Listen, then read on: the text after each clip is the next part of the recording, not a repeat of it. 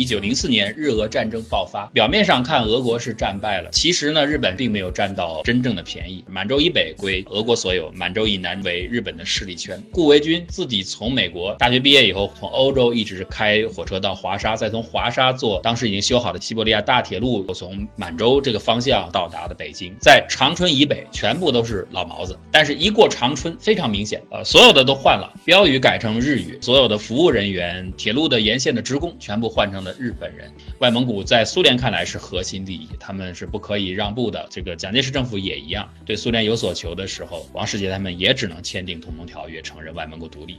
在英国人看来，西藏一直是一块自由地，他们认为真正的中华文明和西藏的地方政权建立央地之间的关系，就是从十八世纪末的尼泊尔和西藏之间的战争——尼藏战争开始。库尔克人其实就是今天的尼泊尔人的前身，他们是最早从印度来的扎地利的一支。我们大家一一说尼泊尔，觉得是个小国，其实尼泊尔不小。库尔克人建立的古代尼泊尔就更大了，是现在的大概三倍多的面积。我们今天如果说武器市场最有名的，我们知道的是日本武士刀，但是还有一种非常有名的古刀，就是库尔克刀。英国人觉得我去拿下尼泊尔不成问题。但是没有想到他在库尔克那吃了大亏。他的雇佣军里最厉害的就是库尔克尼泊尔军队。到今天啊，他的哈利王子还是去了库尔克特种营去训练的。福康安带领一万多部队入藏，一直打到了今天的加德满都，打到尼泊尔首都。这是中国最后一个藩国啊！一直到一九零五还是一九零六年，尼泊尔还在忠诚地履行自己作为藩属国的义务。既然谈不拢，那于是中国方面又派来了一位调解的人员。这位调解的人员太搞笑了，是一个英国人。近代以前，我们的关税是不自主的，是一位英国人在管，就是那位著名的中国通赫德。赫德让他的弟弟赫正说：“你去调解一下吧，哪有这种事儿？”一位男配角，英国的 Rockman，最早是一位探险家，到了西藏，爱上了西藏，后来又作为远征军的司令官再次进入西藏，然后跟西藏人作对。你看他的长相，就和历史上真实的第二次西藏战争的指挥官啊，跟这位荣赫鹏几乎一模一样。在这个时间点，也就是一九一一年、一零年之后，西藏对待英国的态度发生了一个根本性的转变。当时我们的川军和滇军纷纷都入藏，四川都督尹昌衡是征藏总司令。这个英国公使朱尔典呢，是一个中国通，中国话说的非常好，能说一口流利的中国官话。可是袁世凯他知道河南项城人啊，说的标准的是河南话，这个难题就得顾维钧来解决。顾维钧就把它简化成 yes or no，总统你看行不行？袁世凯说不中，然后顾维钧就翻译成 no，争执来争执去，表面上中立的英国开始出来一位调停者，叫麦克马，来个折中方案，画一个前藏和后藏。谈判的焦点就落在了前藏后藏怎么划分。陈一范没有通知中央政府的情况下，自己就草签了这个协议，引起了国内的震怒。其实不是这样的。当时德国人很吃亏，他在山东的炮台啊都是对海的，结果日本人又是不宣二战，跟他后来二战当中对美军也是一样，空袭已经开始后，宣战书才到，这是一件非常卑鄙无耻的事情。这份电报太重要了，必须由使馆大使本人去翻译，所以他再去现翻密码本，再去现熟悉整个翻译过程，因此才耽误的时间。袁世凯就直截了当的说：“你就这样吧，告诉我个痛快话，你能顶多长时间？”段祺瑞想了想。四十八个小时，那要是超过四十八个小时以后怎么办呢？段祺瑞又想了想，说：“总统说怎么办就怎么办，等于什么也没说。呃，温度啊，气候条件比较好的这块地区。”呃，就是指这个康区，主要是达赖喇嘛的势力范围。在康区核心区之外，茫茫雪域高原，这是卫康地区。不太准确的讲是后藏，班禅来掌控。还有一块呢是藏蒙交界地区，叫做安多区。整个西藏按政治版图来划分，就是这么三大块。江孜城是一个重要的丁字路口，如果从江孜往西转，就是奔向日喀则；如果往东走，就是奔向拉萨。当时的一个大背景就是蒙古人。的拉藏汗在西藏的势力很强，他和西藏当地的桑杰嘉措，也就是摄政王两个人之间明争暗斗。在这个斗争中，其实六世达赖是一个牺牲品，他是到了十四五岁才被认定为转世灵童。大家知道，十四五岁已经开始有情欲了，因此到后面他刹不住车是很容易理解的。他虽然找到了仓央嘉措，然后也对他进行了很严格的培训训练，但是他一直秘而不宣，甚至对中央政府、对当时康熙皇帝都隐瞒实情，长达。八十六年啊，非常的长。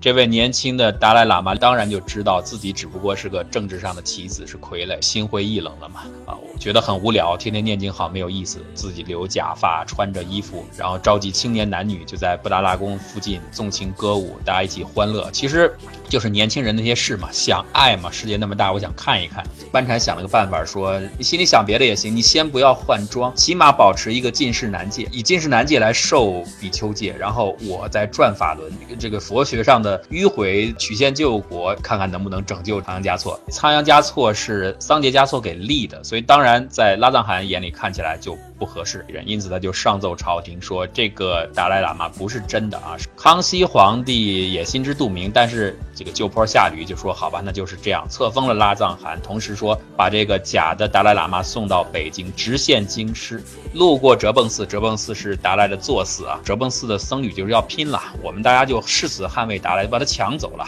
这就留下了一个很有意思的悬念：这位仓央嘉措到底死了没有？以及如果他没死，他到底去哪儿了？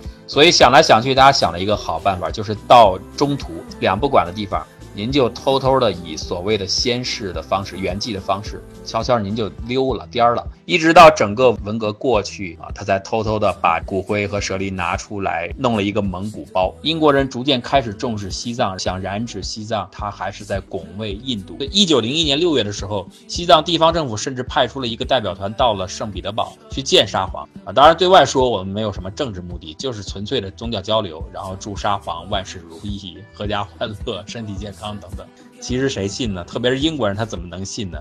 他觉得沙皇俄国可能是要把手伸到西藏地区。一九零三年的十二月十二号，英国远征军终于开始了他们这次的作战行动，越过了里拉山口。当时这支部队大概也就一千多人，所以我才说啊，它不是什么大规模的战争。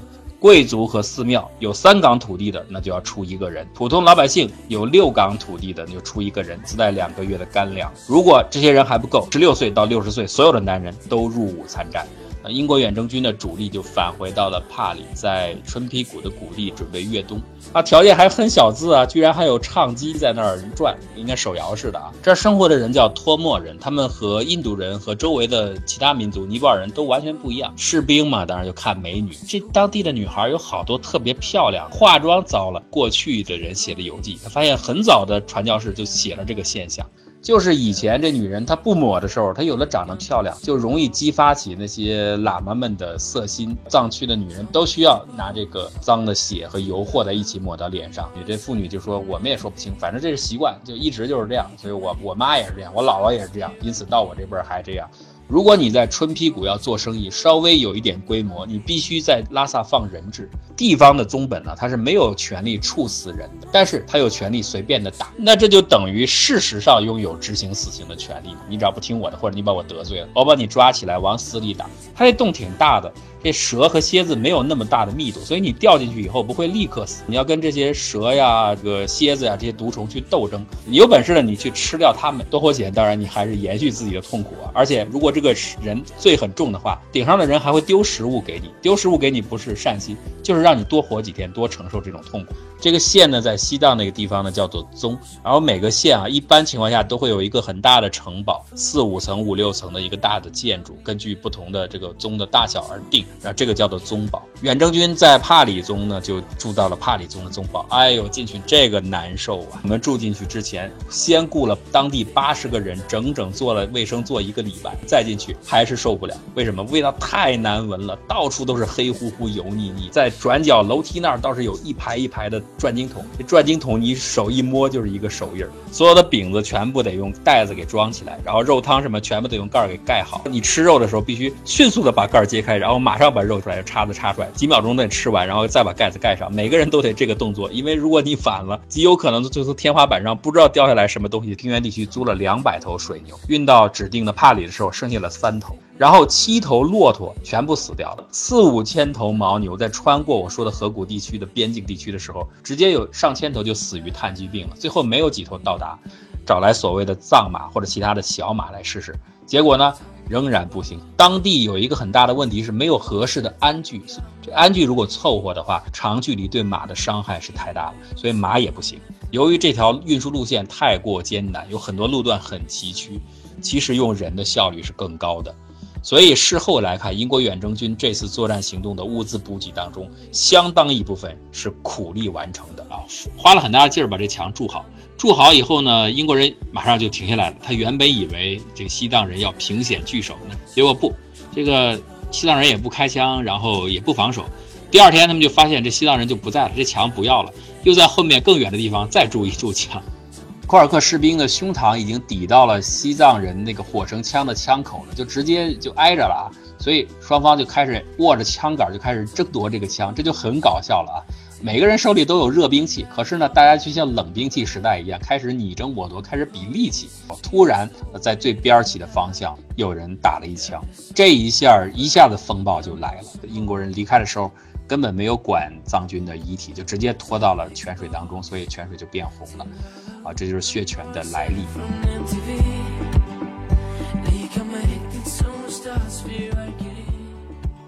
以上片花出自我的个人付费专辑《谷歌杂谈》，欢迎新老朋友订阅支持，多多捧场。订阅方式，您可以首先关注我们的公共微信账号“谷歌古典”。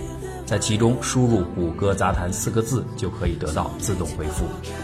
谷歌杂谈，杂而不乱，谈而不空。在未来一年，我们将继续为您奉献精彩内容。再次感谢大家的支持。